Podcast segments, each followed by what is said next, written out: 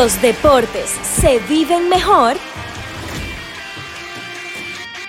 desde el palco.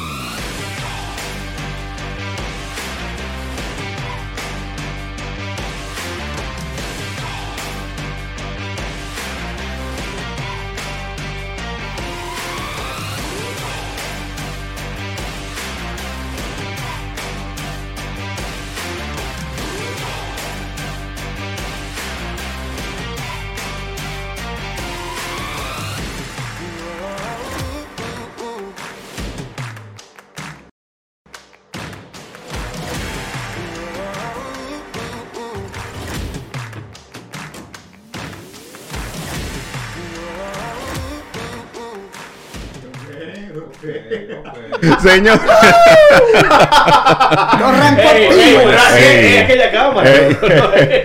Eso es desde el palco, señores. Bien, bien de episodio hoy. Empezamos. Hoy es 10 de marzo, señores. Muchísimas gracias por estar con nosotros, como todos y cada uno de los jueves. Este jueves en particular, vamos a estar hablando de Fórmula 1. Vamos a estar hablando del fenómeno de Drive to Survive. Y de lo que trae la temporada de la Fórmula 1 para el 2022. Para eso tenemos al crew, al staff, al elenco entero. Tenemos aquí a Héctor Mancebo. Señor, qué? ¿cómo está usted? Tranquilo, mi hermano. ¿Y ese abriguito? Tú Está sabes que esto es gracias a la gente de Mood Sounds by Rafi. Que de por cierto tienen un after show el próximo jueves 17. Sí, sí. Van a estar ahí en vivo en Burger Bros. En la Max Enrique Ureña. Eh, esa callecita, y usted lo busca en Instagram y Google, Ma- Google Maps lo dice todo. Y Waze también. Sí, y por ahí también está Gabriel Olivares. Estamos aquí, Que señores, está ¿cómo estamos? contento por ese episodio de Todo hoy. viene, todo viene muy bueno, señores. Mm, ¿Cómo ay, estamos, ay. Héctor? Aquí. Y miren ahí a que- Víctor Fernández, el, el modelo, de la, crónica. El modelo de la crónica. Yo demasiado feliz, de verdad. Estoy sumamente feliz. Y más por ese tema tan bueno que se va a tocar. ¿Usted está feliz? ¿Le fue bien el fin de semana? Tenía Muy- mucho que no lo veía. Muy bien, muy Le bien. fue bien. Demasiado. Siempre. Ahí. siempre. Mire, y tenemos gente que se está eh, de, de una vez, desde prontico, desde tempranito, está ahí en sintonía reportando. Desde tenemos a Yadiel Hernández, a Juan Francisco Y a Sammy, Sammy de a nosotros. Sammy. Gente, Sammy. tenemos algo por ahí. Manténganse algo. al Sí, tanto. sí. Tenemos una Una cosita por ahí. Una cosita chula y recordar que este episodio del día de hoy llega gracias a nuestros amigos de Little Caesar con la película de Batman. También tienen la Batman Pizza, así que eh, Buena que estén está. atentos que Buena tenemos que algo por ahí. pizza. Vea la gracias a nuestros amigos de Little Caesar. Vean la película y compren la pizza. Señores, yo la vi dos veces el ¿Eh? fin de semana. Sí. Fuimos el viernes a la Oh, premier. Sí. Y Todos todos canallas no fueron, pero nada, lo, está bien. lo obligaron. Ah, ya. Ey, en todo pero la yo sí, película. yo como buen esposo tengo que sacrificarme. Por supuesto. Y me estaba El más cariñoso. Sí, claro. No, cosa Señores, miren. No, la película muy buena. Sí. ¿Qué le pareció la experiencia?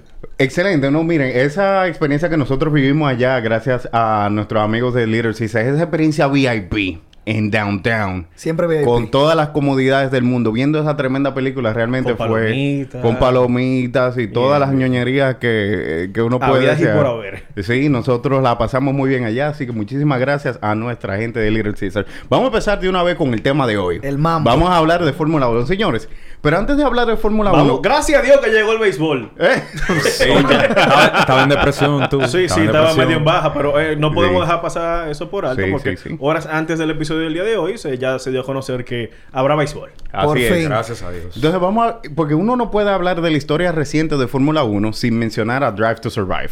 Es como van así de la mano. Drive to Survive eh, eh, se estrenó en 2019. 2019. Sí, sí, con la temporada del 2018. Exacto, con la temporada del 2018. Salió en 2019 en Netflix. Exacto. Y Drive to Survive llegó y cambió el deporte. Cambió y le trajo una nueva audiencia a la Fórmula 1. Un y, empuje. y gente que no veía Fórmula 1. Gente que no tenía ningún tipo En lo de... absoluto. Se- señores, eh, es tan sencillo que de los cuatro que estamos aquí, Sí.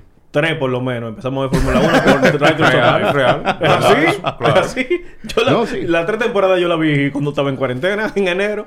Óyeme, y la serie te engancha. Y fue una cosa, eh, porque si uno se fija, como que recientemente todas estas personas que sí, que están cerca de uno, comenzaron a ver Fórmula 1. Y hablar de Fórmula 1. Y hablar de Fórmula 1 y te hablaban de Verstappen, de Hamilton y comenzaban a hablarte de historia y tú te quedabas como que, pero ven acá fulano, pero tú no hablabas de Fórmula 1 antes. Exacto. Y yo pensaba, a mí... yo- Saludos a Orlando Ramírez. Salud, saludito Hey. Orlando por ahí. yo tuve un momento en donde yo pensé que yo había escalado económicamente.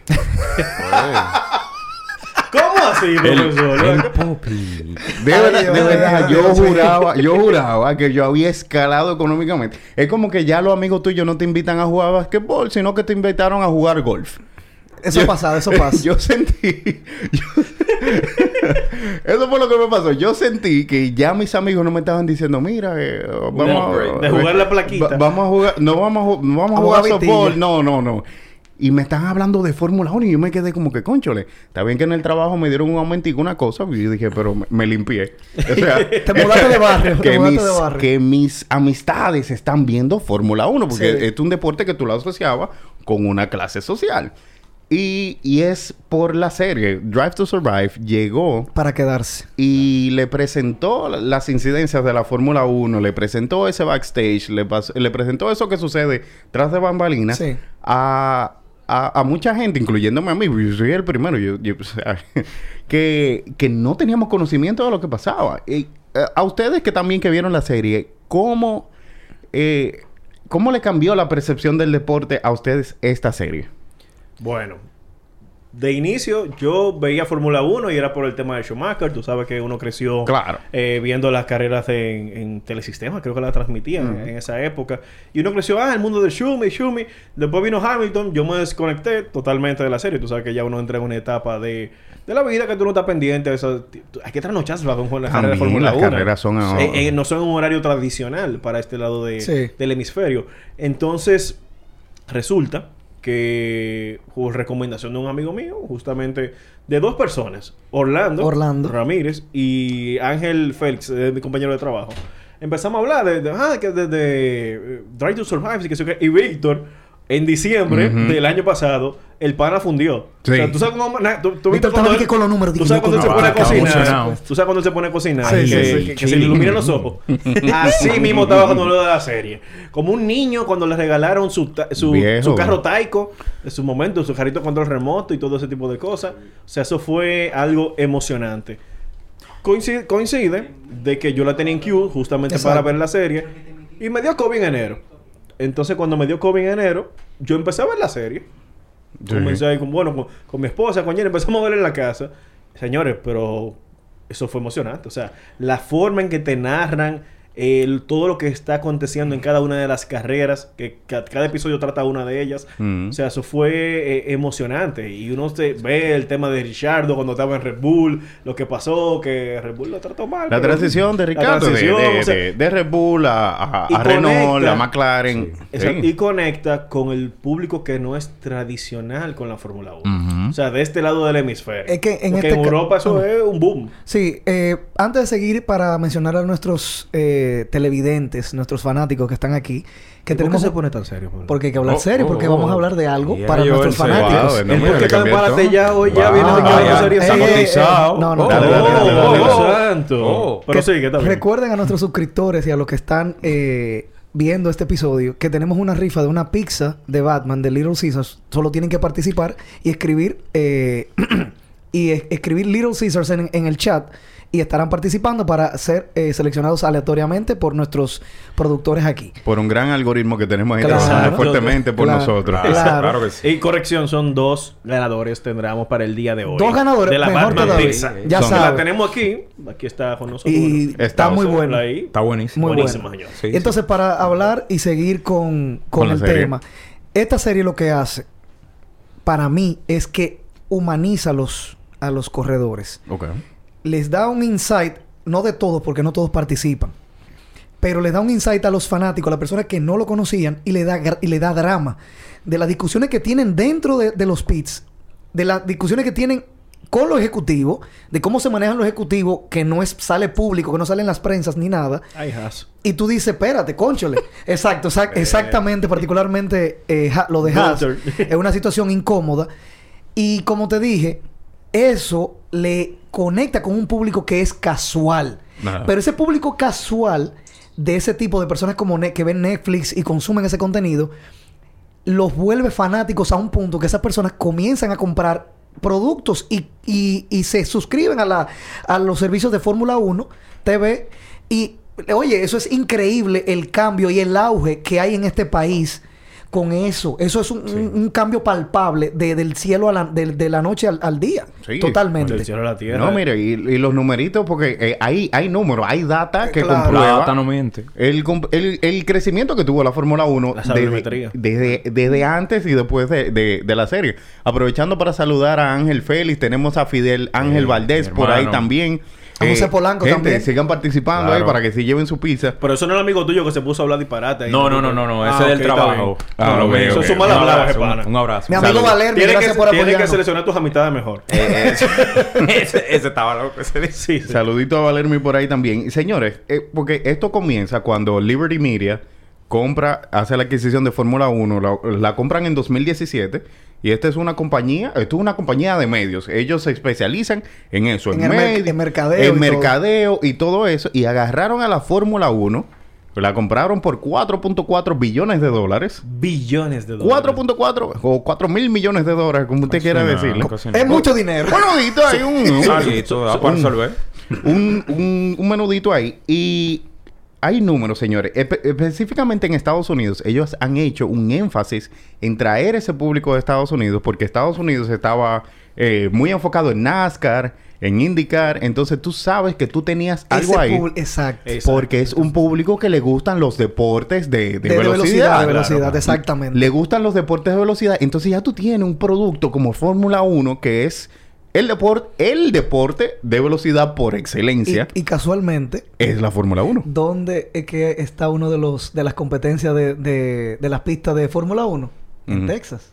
En Austin, pero Austin vino después. Exacto, lo que te digo. Entonces, el crecimiento, el crecimiento que le dio Drive to Survive a la Fórmula 1, ese alcance en, en Estados Unidos, hizo que se posibilitara la integración del circuito de Austin Sí. a las carreras, a todos los Grand Prix de Fórmula 1, de, de ese calendario eh, tremendo que ellos Y el tienen. de este año de Miami también. Y entonces... Ey. Vamos ahí, tranquilo, espérate. Y este Vamos, año va- tienen dos. Exacto. Pero vamos a empezar por ahí. Miren, señores, en 2019, o sea, cuando ya un cuando salió la serie, Sí, señor. en Estados Unidos el promedio de gente subió eh, de lo que eran, que eran como 600 mil personas, subió directamente a 946 mil personas por carrera. Este era el promedio de estadounidenses que estaban viendo. ¿Cuánto? por- ¿Cuánto era? 946 mil. Eso es un millón de... Eso, Eso, sí, dentro del rating, eso es Esto una es un-. Eso buen rating. es un, Sí, eso sí. es un millón de rating solamente proveniente de Estados Unidos. Esto no es global, esto es solamente de Estados Unidos. Entró un millón. Eso es justamente después de que salió la, la serie de Netflix, The Drive to Survive. Y eso es un crecimiento de 41% del año anterior. Como el año pasado. Y entonces en 2020 creció un 56%. Y va a seguir Sí, creciendo. y, y- y lo que se espera este año es más crecimiento. Definitivamente ha marcado un antes y un después esa serie. Y lo que llama más la atención es que el público se- que se ha enganchado es un público joven. Público joven. Todo. Ese, ese es el plan, señores. El- hoy en día, y más con la pandemia entonces, que todo el mundo estuvo encerrado, eso ayudó a que todo el público que no conecta o que no conectó en ese momento con la Fórmula Exactamente. 1, caque y hiciera clic. Sí. Y por eso fue incluso que sal- salió el documental de, de Las Dance antes de tiempo y todo ese tipo de cosas para aprovear, poder a- aprovechar el... Aprovechar que todo el mundo, estaba- No, que todo el mundo estaba guardado. No, y, y es que te digo, yo conozco, todos conocemos aquí un caso de alguien que no veía eso, no le gustaban esos deportes. Pero lo acabamos No, de no, no, ver. Sí, culpable. Culpable. Pero por, no, pero que en el caso de nosotros, a nosotros nos gustan los deportes, la competición y ese tipo de cosas. No, pero yo no veía Fórmula 1. No, no, no, en tu caso Por que tú- decirte algo, o sea... no, yo- es que tú no tenías el tiempo, tú no te ponías dedicado a eso, ¿no pero verdad? nada, o sea, es que era un cero a la izquierda. Exacto, pero lo que te digo es que yo te digo como nosotros, como vamos a decirlo así, como la raíz. Nosotros tenemos personas que no ven deportes, a eso es lo que me refería, ningún tipo de deporte, pero sí ven Fórmula 1 y te di- tienen su equipo, tienen su corredor. Que dicen, ay, yo soy Ham Lover de Hamilton. yo, soy, yo soy Bexty. Yo, ay, ¿cómo fue? Bexty. Yo, ah, de Verstappen. Y se van por ahí.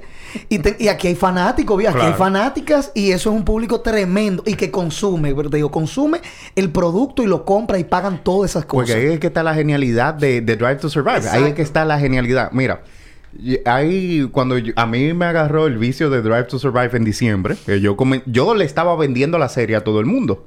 Sí, parecía Yo un salí, vendedor. yo Un salí, vendedor de Amway. Un marketer, un marketer. yo salí a, a todas mis amistades, a todos los círculos, señores.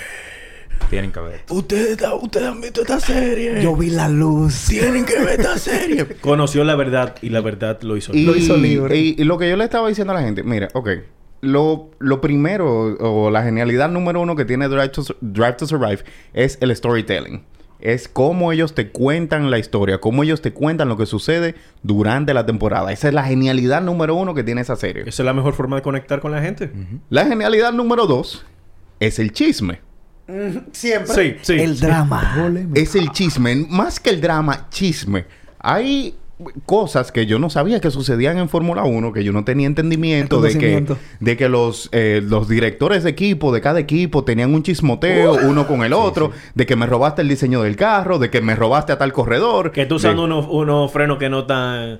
eh, que no se pueden y que, que siempre hay algo. Siempre hay Papá, De- todo, y todo es por debajo de la mesa ya. Ese tipo de cosas son... eh, eh, no es... No es pequeño. la Muchísimas cosas debajo de la mesa. Y la genialidad número tres. Para ti, exactamente para ti. bueno, no, sí, eh, te estoy hablando de lo que yo, de lo que yo salí a vender a la calle, de lo que yo le- Mira, mira, como dice Sammy Abreu, tú eras vendedor de Fórmula 1. Vendedor de Fórmula Ey, Sammy, ah, éramos. Él se está incluyendo. Sí, porque éramos, Sa-. Sammy, Sammy lo está mencionando ahí. Eh, genialidad número 3. Y, y para mí eso es esencial. La serie de Drive to Survive te presenta a los corredores jóvenes. Sí. Le enfoque, da, sí. le da mucho enfoque al corredor joven. Cuando... Porque el- la primera temporada de Drive to Survive fue la misma primera temporada de Verstappen. Eh, pero también te va presentando los casos de Lando Norris. De Leclerc. Te, te va presentando el caso de Leclerc. De- De- Gasly. de- de Daniel Richardo. No, Richard no, un veterano. Sí, no, pero- pero- veterano. pero lo enfocaba Pero porque sí los jóvenes, No, como no, dice pero, pero los jóvenes. Ah, no, claro por los sí. jóvenes. Sí. El, el caso de Ocon, el Sí. caso de, Gasly, todo de. Gasly, de Gasly, de Pierre. Gasly, todos los corredores jóvenes, ellos no solamente te lo presentaban, sino que le, le hacían énfasis al corredor joven. Porque tú sabes qué pasa con el corredor joven. El corredor joven es el que va a estar ahí por los próximos 10 años. O sea, yo no hago nada. No es la nueva generación, es la generación presente ya. Eh, yo no hago nada ah, dedicándole cinco episodios a Betel cuando Betel ya no le queda tanto tiempo. Ya, No pasó- tiene ya pasaron sus mejores años. Igual que Kimi Raikkonen también. Entonces que Kimi Raikkonen, o sea, son leyendas, son tremendos corredores, pero yo no hago nada dedicándole media temporada a los corredores, por más buenos que sean o por más legendarios que sean, Sí. cuando los corredores que se van a quedar ahí o que tú vas a seguir viendo por los años venideros son esos corredores jóvenes. Y esa es, eh, esa es, para mí eso fue genial ellos que, eh, y es una constante que ellos han mantenido. Y la genialidad número cuatro. La número 4. Dale. Víctor, hoy le vamos a decir a Víctor genialidades. Y Víctor genia- Genialidad. Y la genialidad número Sí, cuatro. pues, él es el corrector de Word. La, geniali- eh, la genialidad número cuatro es que para enganchar a las mujeres, pues mira que tú mencionabas los Es- es Thirsty, es que los Mm, Lovers, emociona sí, eh. Es así. Los corredores eh, son, son aparentes, son buenos mozos. Papi, son- ahí no hay nadie feo, mi hermano. ahí no hay gente fea. Ahí no hay gente, ahí no hay gente de cabello malo. Ahí no hay gente fea. Y el único que tiene cabellos malos tiene trenza. Tiene trenza. Llegó calvo y tiene trenza. El mejor comeback de la historia, esos cabellos de ese señor. Víctor, tú tienes esa, esperanza. y esa fue. Eh, ¿Cuántos millones le falta? bueno, me falta, me falta un milloncito y ganar par de, Pues- par de pues- Grand Prix. Perdón. ¿Te gusta Mercedes? Eh, mira, de hecho, yo no he elegido, yo me siento afortunado porque yo no he elegido ni equipo Yo sí. ni corredor todavía. Yo sí. No, chaval. Sí, sabemos que tú sí. Yo De tengo verdad. equipo y mi, Pero y yo, mi creo corredor. que, yo creo, cerrando ese tema, yo creo que esas, esos cuatro puntos para mí fueron las cosas que me llamaron y me involucraron con la serie y me hicieron salir a la calle a decirle a los amigos míos que la No, y vieran. recomendarla. Y el boca a boca. Eso fue lo que más ayudó a esa serie. de Y el boca a boca hizo que eh, la serie despegara y como la serie despegó, entonces eso tuvo repercusiones permanentes en la Fórmula 1. Y cualquiera cree que nosotros somos, tenemos como que eso es el destino, como te dicen así. Pero casualmente, como hablando de la serie y todo, la serie se estrena ahorita. A las 2 de la mañana sale en Netflix en Latinoamérica y Mundial. En la hora dominicana, vamos a decirlo aquí, que no están viendo todos, sino están viendo en otro lado del mundo. Chequen sus horarios. Wow. Pero Netflix sala- saca esa serie a las 2 de la mañana, la tiene disponible para todo el Va, mundo. va a amanecer para verlo. No, no, man, ese No, no. no, pero- no, ya no estamos para eso. No estamos Ya pa' estamos eso. pa'. Ya no estamos Bueno. para eso. Pero yo de verdad, este yo, y yo creo, y lo digo así sinceramente, para un- una predicción con esa serie y esta temporada, por lo sucedido en la pasada, vamos a decirlo así, que esta va a tener uno de los picos más altos de la historia de Netflix. Esta serie. de serie, no de película, porque eso es otro rango, otro ranking, ¿no? ¿verdad? De series con lo sucedido el año pasado, o la final de la, de la temporada pasada, esto va a tener los mejores rankings de, de Netflix en una serie nueva cuando salga. ¿Qué? Para mí va a estar, Sí, va a estar sí. comparada con Stranger Things y cosas así. Porque... Y cuidado. el- exacto. Porque el morbo que viene con esta, las discusiones que hubo, los berrinches de Toto Wolf, cuando... Aunque Mr. Wolf. Mr. vamos a decirle de señor Wolf. Mr. exacto. Wolf. Para que no, no nos banen. Señor. no nos banen a nosotros. Cuidado. Los berrinches de, de, de Wolf, de, de, Hor- de Horstner, de, el, de- el jefe de, de Red Bull, y de todo, todo lo que implica también el retiro de, de Kimi Raikkonen también. Sí. Hay muchas cosas de dónde sacar contenido en esta, en esa temporada pasada. Y de verdad, yo creo y te lo digo, que esto va a ser épico lo que vamos a ver en esta, en esta temporada, señores. En verdad fue muy bien pensado a nivel estratégico porque precisamente este fin de semana se estrena la Fórmula 1. Hay carrera este fin de semana. No, no, el próximo, el el próximo, próximo el próximo, exacto. Ajá. Entonces, realmente, eh, de acuerdo con Víctor en eso que menciona, porque antes la gente solamente veía la Fórmula 1 y decía, ah, gente corriendo y ya. Pero ahora tú tienes un, un deep insight de, de, la- Exacto, hay una de todo lo que hay detrás de una carrera. ya tú tienes conexión Y Ya con eso- uno tiene una conexión emocional con lo que está pasando. Ejemplo, ahora, si yo veo, imagínate que en un Grand Prix de ahora, de esta temporada del 2022, imagínate que gane Haas. Que venga, que venga, La verdad de la sorpresa que que venga a- Schumacher o que venga Magnussen. Kevin Magnussen y, y por alguna razón mágica ganen un Grand Prix. No, eso se va a caer. Eso viejo. se va a caer el universo. Y estamos viendo aquí en nuestra pantalla, los chicos, estamos viendo el trailer, que el último trailer que Net- Netflix eh, sacó, para que ustedes puedan ver un poquito. Que yo sé que todos los que están viendo este episodio lo han visto, pero para que Pero se activen claro. más y se motiven Señores, más eso todavía. está de todo. Bueno, Señores, Yo- y yo no, mira, y volviendo, y volviendo ahorita con los números, porque los números son muy eh, A ti te encantan los A números. mí me fascinan los números, pero los números son buenos porque te, te mantienen, eh, te dan, eh, eh, te corroboran la realidad o materializan lo que tú, eh, lo que uno percibe. En 2021, nada más en rating de televisión a nivel eh, de Estados Unidos, el Fórmula 1 Las en, carreras, en. Estados Unidos, Exacto. las carreras, los Grand Prix. Yo no estoy hablando de las prácticas, ni, ni de los, ni de los quali, nada de eso. Eso es un... Mira, es ya un- yo le digo, ya yo le digo quali. Ay, ay, ya yo le digo Lo, quali. lo clasificatorio, no. Wow. Quali. Los quali, no, las como carreras el agua. clasificatorias no. cua- eh, porque estoy completo y absolutamente inmerso en esto. Claro que sí. Eh, Señores. 1. Coño, punto- pero- 1.55 billones de espectadores eh, solamente en Estados Unidos en 2021. Ah, estos datos, la fuente, para la gente que le gustan las fuentes, son sacados de la misma Fórmula 1. La Fórmula 1 a final de temporada hace un, un release de prensa donde ellos comparten todos estos datos. Así que esto se sacó de la página de Fórmula Y recu- 1 y lo pueden ir a corroborar Y allá. recuerden Exacto. también... Y recuerden también... No, porque ahorita Sí, porque ta- ta- agarran- se se, están- están inventando vainas los muchachos. No, y recuerden también que los horarios de la carrera no son atípicos para un gringo, un, un, un- un americano. Hay sí. carreras que son a las 5 de la mañana a veces. La gente feliz se levanta. Y no, y horario a veces de que no, 2 de la tarde. Y tú dices, ¿qué? 2 de la que tú tienes que y yo todavía recuerdo, vamos a hacerlo así, cuando nosotros fuimos a grabar el episodio en San Pedro de Macorís de nosotros, ¿cómo estaba yo mientras No, estaba de- de camino. de- yo estaba en el camino con mi, con mi tableta viendo la carrera y yo recuerdo que nos paramos a hacer un, un stop, una grabación y yo estaba de que, señores, espérense un segundo, yo tenía Joaquín miedo. tiene que recordar ese momento porque tú venías con él. ¿Tú te acuerdas, Joaquín? de Claro que estaba. sí, no, pero, pero en una, Juanquín andábamos con, con Joan también. Y, y yo tiré un grito cuando se reinició la carrera. Que Joan nada más me miró para atrás y que, ¿qué pasó? ¿Chocaron? Y yo le dije, y yo le dije, no, Joan, no, chocaron. Fue que pasó algo que de verdad yo me sorprendí, viejo. Eso es algo que no teníamos, teníamos demasiado tiempo sin ver algo tan tan controversial que sucediera en una competición de ese nivel y esa magnitud. Y es como dice Víctor, al tú tener esa conexión emocional con esos corredores o con, o con el evento en sí.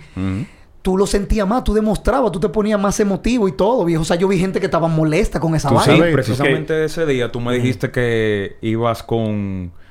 Con... Eh, Wow. Con- Iba. Él iba. Mira. Sí, mira, esto- en lo que él iba. En lo a- que él iba. A ver si llega. En lo que él iba. ¿Cuál fue, el- cuál fue de la Con serie? De, de Ah, las, sí, tres, sí, de las tres temporadas que ustedes vieron. ¿Cuál fue el capítulo que más se les impactó? Wow. Yo. Mira, míralo ahí. De una vez te digo yo. Diga. El, el accidente del corredor De... De Anthony no, Hoover. de Grosjean. de Grosjean. Ah, de Grosjean. ese fue el cierre de la, tempo- de la Sí. última temporada. Ese, ese episodio, yo se- hasta se lo mostré a mi padre los otros días. Estábamos viendo, hablando una cosa. Porque...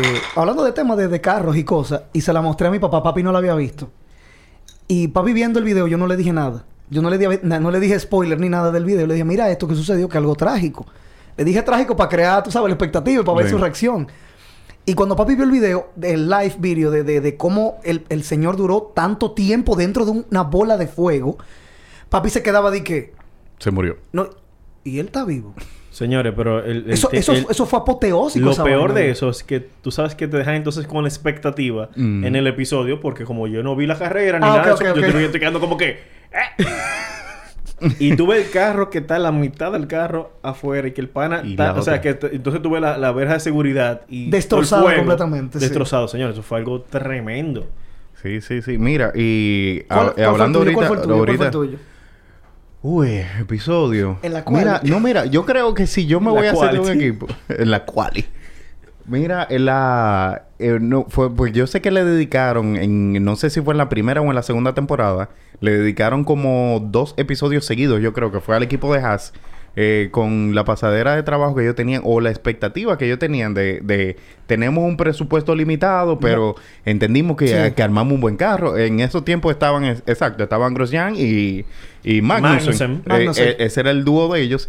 Y, y de hecho había una carrera que ellos habían calificado bien, calificaron Sí. como en sexto. Sí. sexto, sexto- creo que fue sexto uno y el otro como que en octavo, noveno, por ahí Sí, fue que se estaban o sea, cerca. que eso para un equipo que tiene un eh, tiene recursos limitados, es, eso es un... es- Muy es- logro, para un ellos eso fue igualito que ganar el, el, el Grand Prix. No, y se, y clasificar y- en y se veía en sexto la, y se veía en la cual y la, la felicidad de los, de los De eh, eh, mecánicos y todo Sí. el mundo. de los mecánicos, del ingeniero y toda esa cosa. Y para mí yo creo que eso fue un episodio que me enganchó mucho cuando ellos resaltaron esta realidad que tiene el equipo de Haas, que no, eh, que no tiene o que no vive en el mismo universo que viven los otros equipos, los, los Ferrari, los McLaren, los Mercedes, que tienen mucho dinero. Y yo creo que ese episodio hizo que yo terminara como de De enganchar engancharte, sí. con, con, la, con la serie. Un saludo para mi amiga Paula Durán ahí que nos está viendo. Sí, tenemos, tenemos ese mismo pensamiento, que eso fue muy trágico ver eso. sí Porque uno se acuerda de los accidentes anteriores que habían pasado en la historia.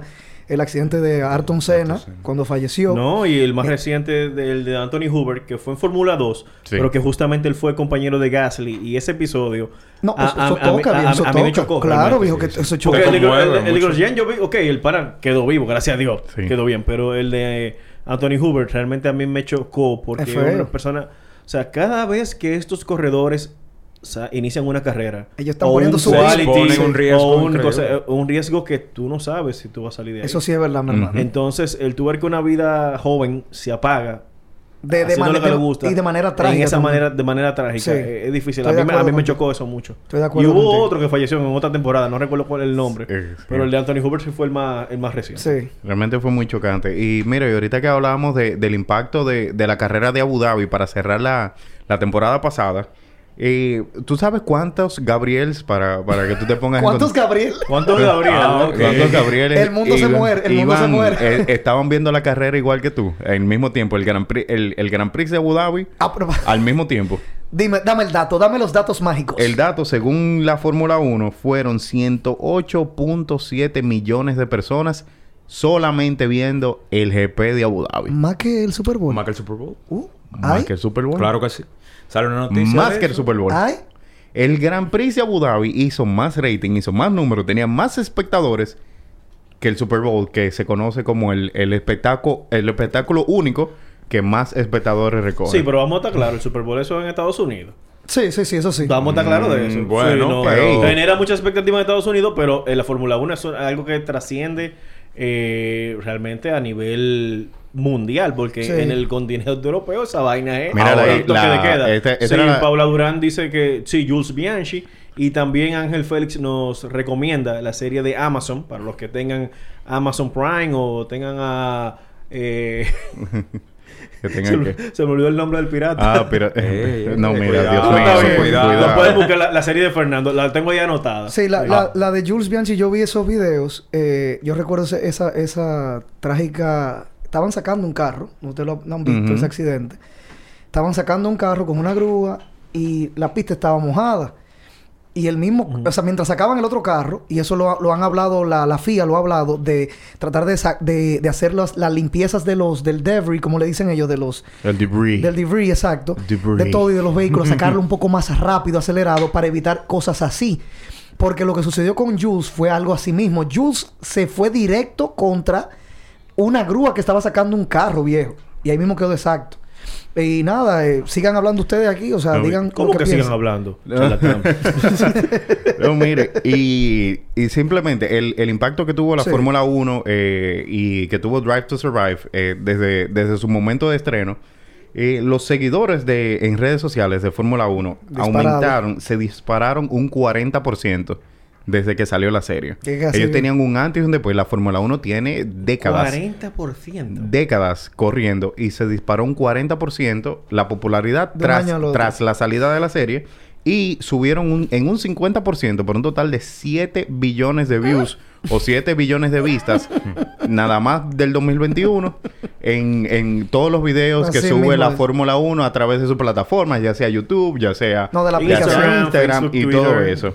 Así que señores, con eso lo dejamos ahí para eh, hablar de, de Drive to Survive y el impacto que tuvo eh, Drive to Survive en Fórmula 1. Recuerden, Drive to Survive sale ahorita, media, Ahorita a, las 2 de la mañana. 2 de la mañana estaría disponible en Netflix. A las 2 de la mañana, hora dominicana, sale Drive to Survive. La, eh, la fecha oficial es 11 de marzo. 11 de marzo sale la serie que ha enganchado a toda esta generación y ha montado a todo el mundo en este carrito de, de Fórmula 1. Y con eso lo dejamos ahí. Vamos a tomarnos una pequeña pausa y en unos momenticos volvemos. Quédense con nosotros Que que, vamos hay a hablar- otra sorpresita Viene y vamos a hablar ahí. de lo que trae de la Fórmula 1 en el 2022.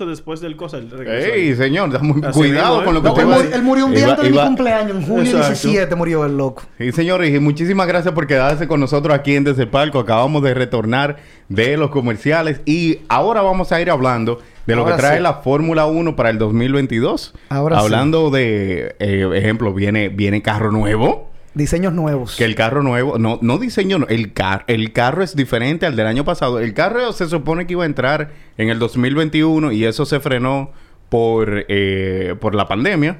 Le decidieron dar un año extra para que eh, tuvieran tiempo de desarrollar las tecnologías del carro nuevo. Y también entonces se va a reforzar eso del tope salarial en Fórmula 1 también. Para que haya un poquito más de competitividad. Porque Sí. como mencionábamos ahorita, eh, imagínate, un equipo como Mercedes tiene todos los recursos del mundo y un equipo como Haas o, o el equipo de Williams, que es subsidiario de Mercedes, no tiene eso, ese dinerito, ese recurso a, a su, a su Disposición. disposición para entonces poder eh, competir. Entonces, imagínate tú, siempre en Fórmula 1, siempre ganaba o era el que tenía más dinero, era el que tenía más chances. Era el que tenía más chances de ganar. Entonces, ahora lo que la Fórmula 1 busca es un, un balance. Un balance que todo esté Sea más nivelado y que todo esté más, ser. más equitativo. Entonces, ¿cuál es, ser. ¿cuál es el parecer de ustedes de eso? Y la gente que está también viendo Pueden en el chat, comentarnos, por favor. nos pueden comentar, por favor. Díganos qué ustedes opinan de esto del carro nuevo. ¿Qué ustedes creen que va a pasar ahora con estos vehículos nuevos que son un poquito más grandes? Y puede ser que, bueno, no sé cómo... Todo depende, porque mira hay, un que, ejemplo. hay que ver cómo... Así que ya ustedes saben. Mire, mire una de las cositas que han pasado ahora y que sucedieron hoy mismo en la primer día de práctica en, en Bahrein.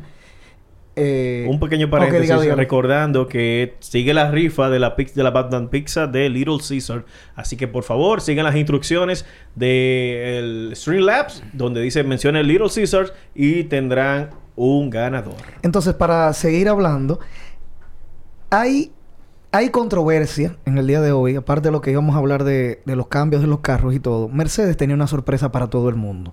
Mercedes en el día de hoy, vamos a decir, debutó lo que se le llama los iPods, la parte laterales de los carros, de- o del carro, vamos a decirlo así, del W13, que es el modelo o el nombre que tiene este modelo de este año, en donde ahora el carro parece que se hizo una liposucción, ¿Una qué? se puso más flaquito. ok. Y entonces muchos de los ejecutivos o directores de los demás equipos estaban quejándose, diciendo que hay que revisarlo, hacer su, su queja formal con la FIA para ver si es permitido ese tipo de cambio, porque no estaba establecido, supuestamente dicen otros, otros directores de carreras, de, de- perdón, de los otro equipo, menciona que él dice, yo lo veo bien, yo no veo que eso no, nos afecte a los demás equipos, porque cada quien tiene sus ingenieros y sus reglamentos. Pero todo apunta a que puede ser un cambio significativo, pero vamos a ver cómo terminan las prácticas en estos próximos días.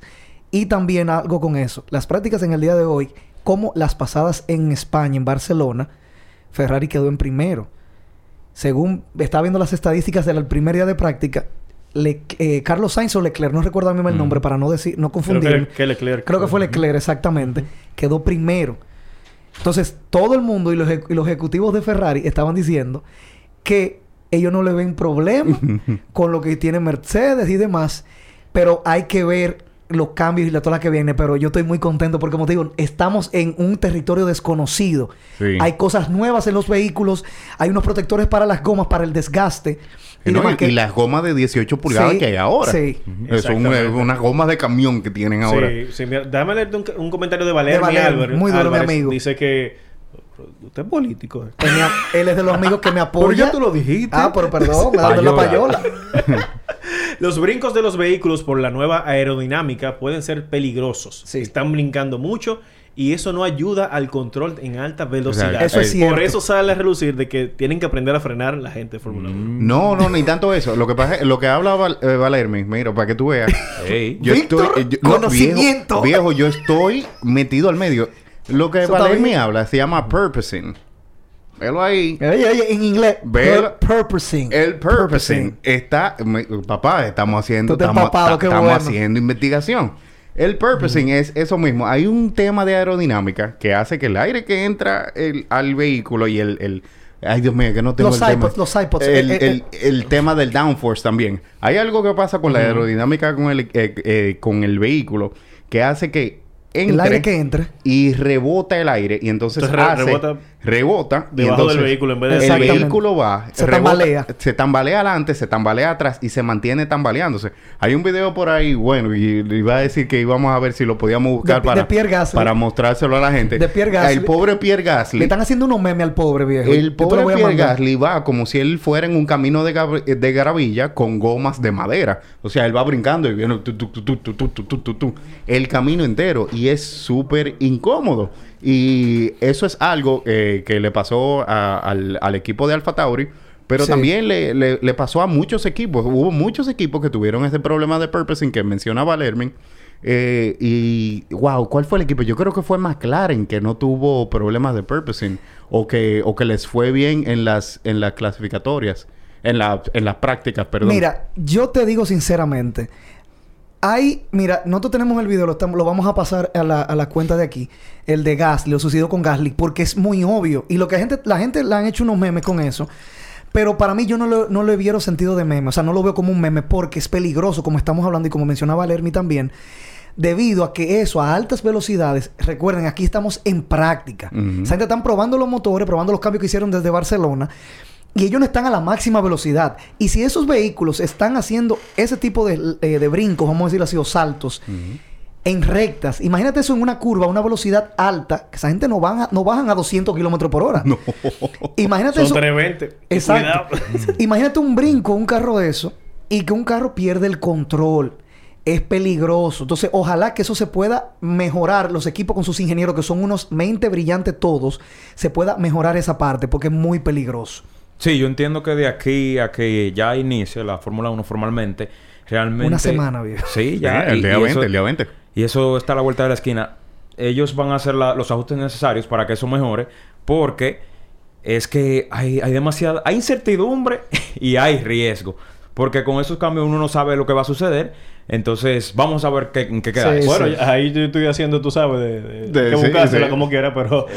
Eso lo ponemos ahora, lo ponemos ahí se ahora. pueden ver. Sí, lo, lo ponemos un poquito eh, Más de- mejor más ahorita, adelante. pero se ve como Pierre Gasly está... Va- es como No. cuando tú vas con los hoyos aquí. Que tucu, tucu, tucu, No, eso, eso me acuerda a una broma que yo le Es hice. para su bobblehead. Yo no lo Mira, esto yo creo que la- del u- campo. eso fue una broma, una broma cruel cuando yo era joven. Que le hice, yo me monté, me estaba montando en una onza y había unas doñitas, una Uh, doñita sentada alante de mí, una onza de la corredor de la Núñez Independencia Churchill. Ok. Que eso de la nueva se montó. No, Sí, que sí, nuevo, muchachos, eso era... eso No, él, él dijo que él era niño. Eso fue como en el Exacto. 73. Exacto. en el 1980. En los años 1600. Tan, tan, Entonces yo le hice tan. una broma a una señora que estaba delante de mí y ella estaba mirándome mucho.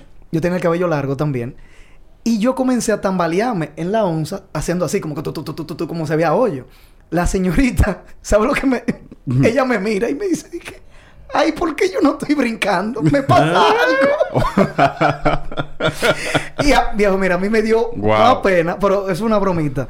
Pero te digo sinceramente, mira, yo espero de esta temporada muchas sorpresas. Eh, espero que eh, los equipos que son tope tengan dificultades o quisiera que tuvieran dificultades, no de que choques ni nada, sino dificultades para que equipos que están probando corredores, probando cosas nuevas, puedan verlos funcionar y que lleguen un poco adelante y vean el, el fruto de su, de su trabajo. Porque como hablamos al principio, los presupuestos aquí son muy, no injustos, pero hay mucha diferencia.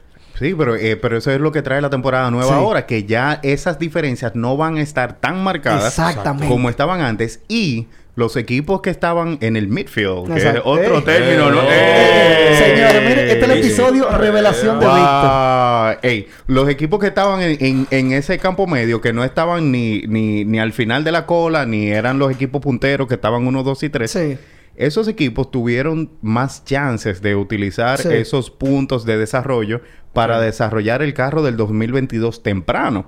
Entonces, esos equipos que antes no estaban en competencia, tuvieron gabela para poder desarrollar esos carros y pueden dar sorpresas. Entonces, ahora mismo, yo no te voy a decir que no se sabe que Verstappen va a dominar o que no se sabe que Hamilton va a dominar, porque obviamente son los corredores de élite en, en los equipos de élite. Entonces, la expectativa es que dominen y obviamente se espera eso. Sí. Eh, pero uno no se puede sorprender si un equipo del medio, ejemplo un Aston Martin o eh, estos equipos que andan por ahí, den una sorpresa y se Me lo lleven encantaría todo. ver una sorpresa. Sí, me sí. encantaría ver es que una sorpresa. precisamente esa es una de las cosas más interesantes de esta temporada. Que hay incertidumbre porque al, al haber ese tipo de, de- de preparación de los equipos, uno no sabe... O sea, obviamente Hamilton y Verstappen se salen como favoritos siempre, pero por todos esos factores que mencionas, puede haber una sorpresa, sin duda. No, y en el día de hoy, una de las prácticas, y perdón, Héctor, eh, Checo Pérez se, re- se, se, se fue de la pista, se, re- se resbaló, vamos a decirlo así, y, y, y se fue a la gravilla, como dicen. Se rebaló la parte trasera del carro, entonces hay, como te dice, hay, hay ajustes y demás que hacer. Sigue. No, y que justamente si en la práctica te sucede eso, eso te va a suceder No, en, en, una la carrera. carrera, en la carrera va a Exactamente. suceder. Y tú no sabes qué, qué realmente puede pasar. Siguiendo con lo que dice Jensi ahí, que dice que Verstappen va a dominar. pasó lo que pasó la temporada pasada. Y pasó lo que pasó como terminó tan controversialmente Sí. la temporada de Fórmula 1 con ese Grand Prix de Abu Dhabi. La temporada pasada, Hamilton decía que era el que se supone que tenía que ganar. Verstappen ganó, Verstappen de fresco, con todo y toda la controversia, él se cambió el número con su derecho, porque él fue el que pues, quedó, claro. el que, que- él quedó en primero, y entonces ahora su número de corredor es el número uno, porque él fue el que quedó con el título de, en, el, en el campeonato de corredores. ¿Ustedes creen que Hamilton venga con venganza sí, señor. esta temporada? Él viene, él viene con sed de venganza. claro. eh, y yo creo que eso ahí se va a ver lo que es el nivel de atleta o competidor que es ese señor. Porque si hemos visto en otros deportes, otras disciplinas, lo que le sucede a un atleta de élite, de los principales, cuando le pasa una controversia o algo, algo difícil en su carrera, como un, un tropezón, vemos cómo repunta. Y si Hamilton es lo que se dice de él, como atleta, como persona y como corredor o piloto, como se le pueda llamar, él debería demostrar su superioridad como chofer, no por el carro ni nada, y demostrarlo Como, como conductor. como, chofer. conductor, ¿no? Como Chofer. chofer, piloto. Para la privada. Se quedó de la onza todavía. Piloto, piloto, piloto. Se emocionó. Pero para mí, como te digo, yo espero una sorpresa de mi equipo y lo voy a anunciar aquí. Exclusivo. McLaren y mi hijo adoptado, wow. Lando Norris. Dame yo cambiar de equipo ya. Bueno. No No, no, el no. mismo equipo que No, no, pero espérate, espérate. Yo no estoy diciendo que ganen el campeonato. Espérate, Héctor. No te, no te lances del barco porque mira, te, te doy dos cocotazos. Es para mismo. llevarte la contraria. No, no, no. Tú, tú eres de los. Aguilucho. Y yo creo que, o quisiera que mi equipo de McLaren, por lo menos Lando, que lo considero como si fuera un hijo mío, de... No, en ¿Cómo serio, es? mi, mi hijo, mi, mi hijo, mi hijo Ah, adoptado. Y este símil que tú estás haciendo Mi hijo, mi hijo Amigo, adoptado, güey. Lando Norris, porque yo tengo dos hijos. Ajá. Uno es mi hijo adoptado, Luca Doncic, Ok. y luego está Lando Norris, y yo tengo mi hijo verdadero, que lo vamos a llevar si lo vemos, lo, lo pego en una de esas dos, ¿ves? Basquetbolista o corredor de Fórmula 1. Wow. Ey, se vale soñar, se vale Claro, soñar. oye, soñar no cuesta nada, ¿eh? Claro, Soñar no cuesta nada, hay que ser se positivo. No, pero es mentira, es broma. Pero yo, yo espero hablando Ah, en serio. ¿y tú estabas hablando en serio? Cállate, mira, tonto. No, pero mira, yo, yo espero lo mismo. Yo espero que, Sorpre- que, yo quiero que sorpresas, yo quiero sorpresas. que Hamilton viene con ser venganza. Sería una sorpresa, así como decían ahora mismo en el chat de hace un momento, que, que, que el equipo de Haas eh, consiga puntos. ¿Ustedes se imaginan al equipo de Haas consiguiendo puntos después de todo lo que está pasando No. ahora? Sí, señor. De que No se quedaron sin patrocinador. O- óyeme, pasó... un- lo de Haas no tiene nombre. Madre, Eso, tiene eso madre. iba a hablar ese tema de lo que sucedió entonces con Mazepin, que sale Eso por no el tema que de. Rusia ese tipo Eso de no tiene cosas. madre eso. Es la segunda vez en tres años. Yo no estoy de acuerdo La con eso. segunda vez en tres años que el equipo se queda sin su patrocinador principal. Yo no estoy de acuerdo, Sí, de sí, acuerdo le, con su- eso. le sucedió la temporada en el, bueno, en el 2019. Eso es lo que está diciendo hace tres años. La, tres años. la temporada del Digo, la- 2019, cuando se La quedaron. del 20. La del 20, 20, exacto, 2019, sí. exacto. Cuando se quedaron sin pa- el patrocinador, porque el patrocinador era eh, ficticio. No. Y, y Ya, ey, ahora. pero di, di lo más bonito. No, no, digas así.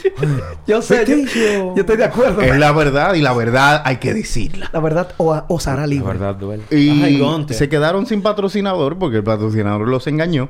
Y entonces ahora se quedan sin patrocinador por una cosa que no tiene nada y absolutamente nada que ver con ellos. Y lo está Con- demandando. con la- Y lo están demandando. No, eh, pues, imagínate- lo está demandando Señor, después de que usted hace una inversión millonaria en algo sí, y señor. eso no se va a ver, usted quiere su dinero de vuelta. No, eso, eso es completo y absolutamente entendible.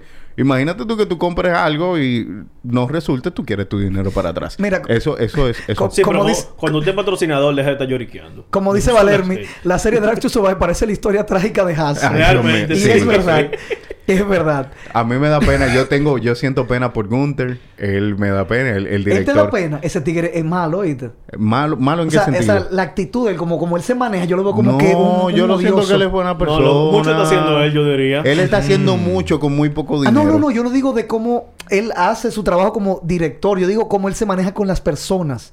Ah. Con- como los empleados. Como que él le habla como que si fueran unos perros. Pero es que imagínate tú con ese nombre que él tiene y esa cara, el pobre. Eso es un nombre... Es un Tú sabes nombre... que Gunter, Sí, yo sé, Walter, sí, exactamente. Tú sí yo sabemos la historia de ese nombre, exactamente. Él no, él no imagina, imagina, él va, va forzado. Exacto. Eh, como- No, ayúdalo, ayúdalo, ayúdalo. Mira, yo con eso... Él- él por lo es- menos lo es, intenta. difícil. Es difícil. Pero yo, y lo digo sinceramente, y yo lo he hablado con unos amigos en el grupo que de, de Fórmula 1 que yo tengo, que yo estoy en desacuerdo con lo que le hicieron a, Nikita Mazepin. ¿Por qué? Porque para mí, o sea, yo lo veo injusto de la forma de que cuando una persona está cumpliendo su sueño, ok, yo sé que eso es dinero, eso es política y muchísimas cosas, pero tú no... de- y había gente que estaba diciendo que le banearan la licencia de, de chofer por él ser ruso. Por Pero ¿qué tiene que ver Eso es lo que nacionalidad con las decisiones que toma tu país? Es Eso que no ese tiene tipo de que ver. comentarios. Eso O sea, completa- Ok, que- y si, y aquí entonces a Luis Abinader se le da con que va a invadir Haití y cosas, ¿qué va a pasar con todos los peloteros de Grandes Ligas?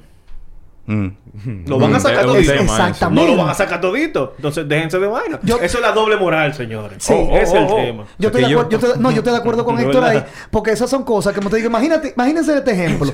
Vamos a hacerlo local aquí. Imagínate que a ti, Víctor, que tú te, que tú- Perdón, que fue que vi un comentario de Jensi que Sí, Jensi dice que Contra parece hermano de Wario. El Pero verdad. Sí, es verdad. Pero mira, un ejemplo, Víctor. Ajá. Yo voy con Héctor ahí porque Héctor para mí te- tenemos quizás esa, esa misma afinidad en esa parte.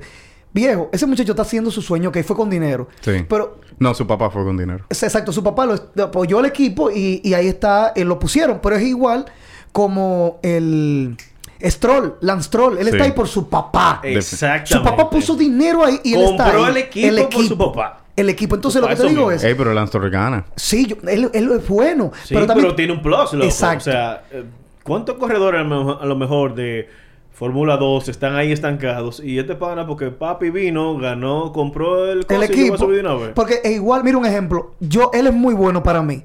Y lo considero buen corredor porque tiene mucho cojones. Checo Pérez. Ajá. Checo Pérez, todo el mundo sabe por qué está ahí. Checo Pérez está ahí porque es nuero de Carlos Slim. Él está Y casado con, la- cuando va con la la hija carrera de... de México es... No, no, no. Él es el papá. Él es el jefe de México. el tipo es un- Todo el- Y, ne- y sobre necesitan una un carrera latina y ese tipo de cosas. No, y, no, y no está mal. Yo no digo que está mal porque él es un buen corredor. Pero lo que te digo es que tú no le puedes hacer por algo que está haciendo su país o la nación, el presidente, que ni siquiera son amigos, vamos a decirlo así. De que tú quítale el sueño, vio ese tigre, el sueño de él. Y él, y él hizo una fundación y se lanzó hace unos días. Y para mí, el manejo que ha tenido Nikita Mazepin en esta última fase de su carrera, de que no ha hablado mal de nadie, no ha insultado a nadie, dice yo voy a seguir aquí y se comunica de una forma es- súper estoica, como que tranquilo, relajado. Oye, viejo, me, me, me encojona esa vaina. Que mira, que yo concuerdo con, eh, con lo que dijo Ángel ahí, con lo que dijo Ángel Félix. Que, o sea, al final del día, Ya, che, Ángel. Pero para todo lo que hacía la gente de Haas. Mazepin no hacía nada. Mazepin parecía un trompo. Él parecía un Beyblade en la pista. Él andaba... uh, Ey, ey. dan- Ey, Viejo. me gusta esa referencia. Me gusta esa Es la, referencia. verdad, es la verdad, es la Me verdad, hay que imaginé decirlo. jugando ahí.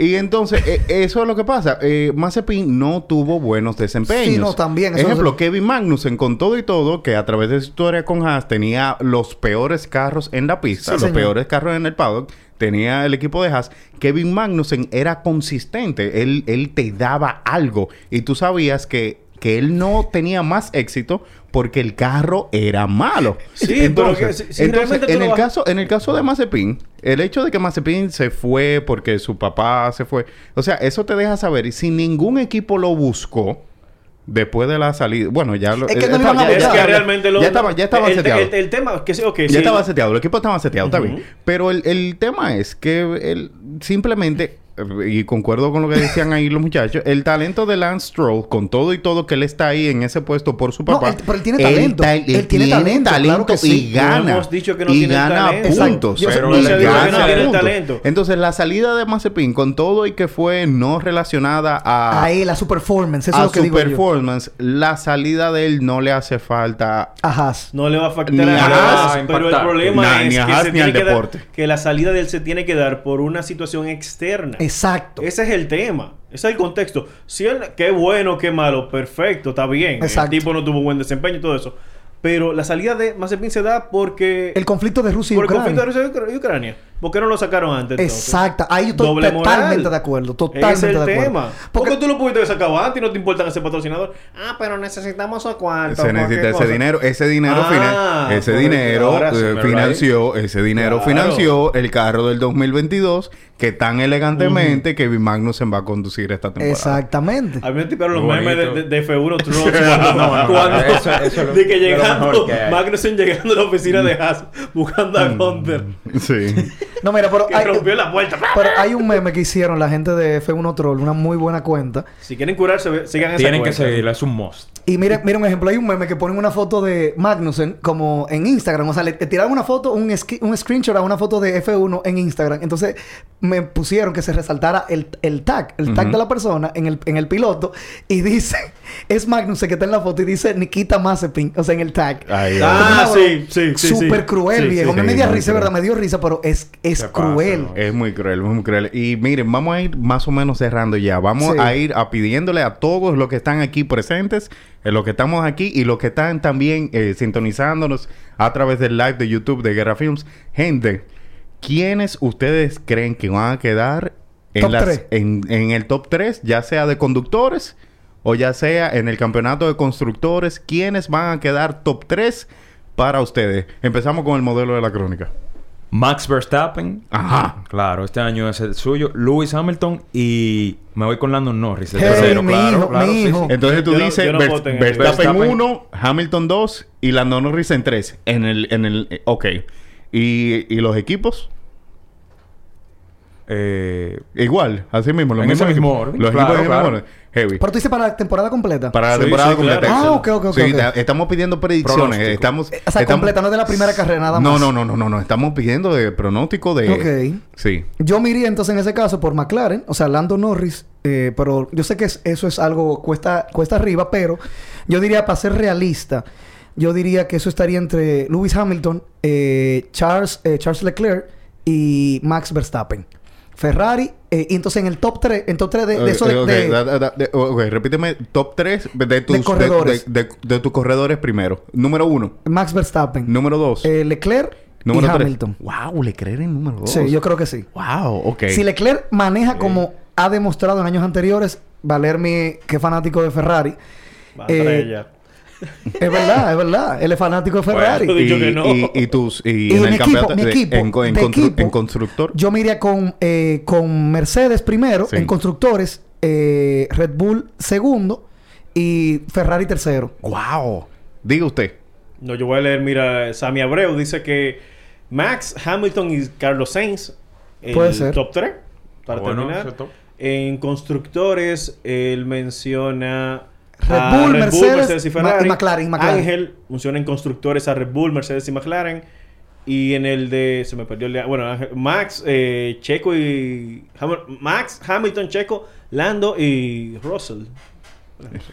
que dice ¿Qué lo que? dice Valermi que Ferrari es la mejor escudería mira yo pienso que que eh, Mercedes bueno Mercedes no que Lewis Hamilton va a conseguir la mayor cantidad de puntos Lewis Hamilton eh, yo eh, siento que es el mejor corredor Sí, que sí. hay en, en la Él pista el más- ahora él es el mismo. más completo, eso sí es Eh, verdad. Es, es el corredor, el número uno por excelencia. El entonces, driver. Es el corredor, o sea, el papá. Es verdad. Ah, Entonces, hay que darle su respeto. Lewis Hamilton en número uno, Verstappen ahí mismo en número dos. Y en número tres, entonces, estoy entre, ent- estoy entre Lando Norris y Leclerc. ¡Mi hijo! ¡Mi hijo! ¡Cónchale! entre Lando Norris y Leclerc, estoy ahí Juega como que diciéndome todavía. Voy a, no sé, a tirar unos dados Te para digo la arriba, verdad, una moneda, a ver Va- por van a sorprender me realmente. A Lando yo creo que le falta... Si no lo hacen este año... Madurar, lo, lo de, 2023. lo de madurar, tú dices lo de crecer. Sí, sí. Él a veces, el, el error que cometió la temporada pasada, que no cambió de gomas y que Hamilton lo pasó porque se resbaló, para mí fue un, un error fatal. Sí, y un error de novato. Exacto, final. de novato, exacto. De, de novato. Señores, wow. Y miren, atento a chistes, no fue un ratico hablando de Fórmula A mí 1 me aquí. encanta, de verdad. Miren, Siempre falta tiempo. Muy bueno. ¿Eh? Sí, sí, siempre falta tiempo y hoy no falta tiempo para hablar de Fórmula 1 y queremos agradecerle a todas esas personas que se han conectado con nosotros a hablar de Fórmula 1, a Sammy, a Valeria, Fidel. a A Jesse, Jorge, a. Jorge, a todas las personas que participaron en la rifa, pero también que estuvieron en la, en la conversación aquí, Gracias. involucrados con nosotros.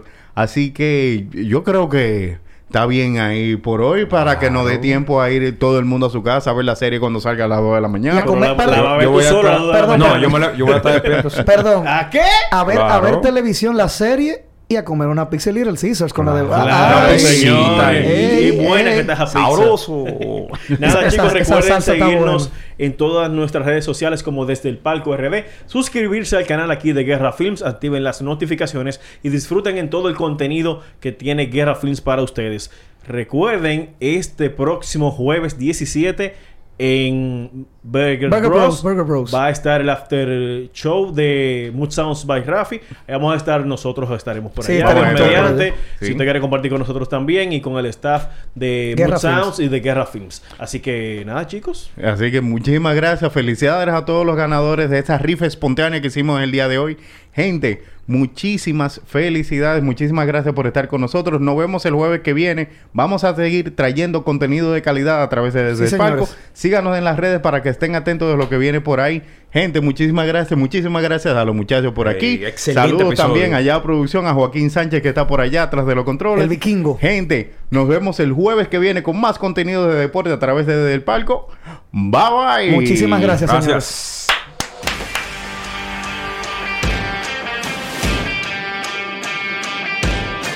Los deportes se viven mejor